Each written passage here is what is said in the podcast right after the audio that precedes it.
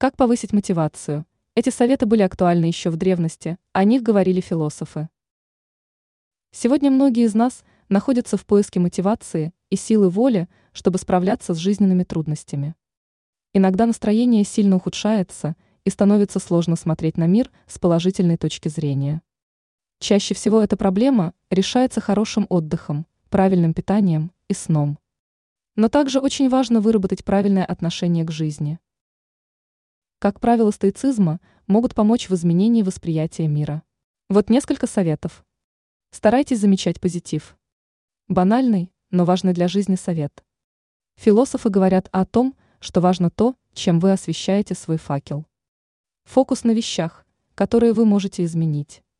Нет смысла сокрушаться по поводу того, на что вы не можете влиять.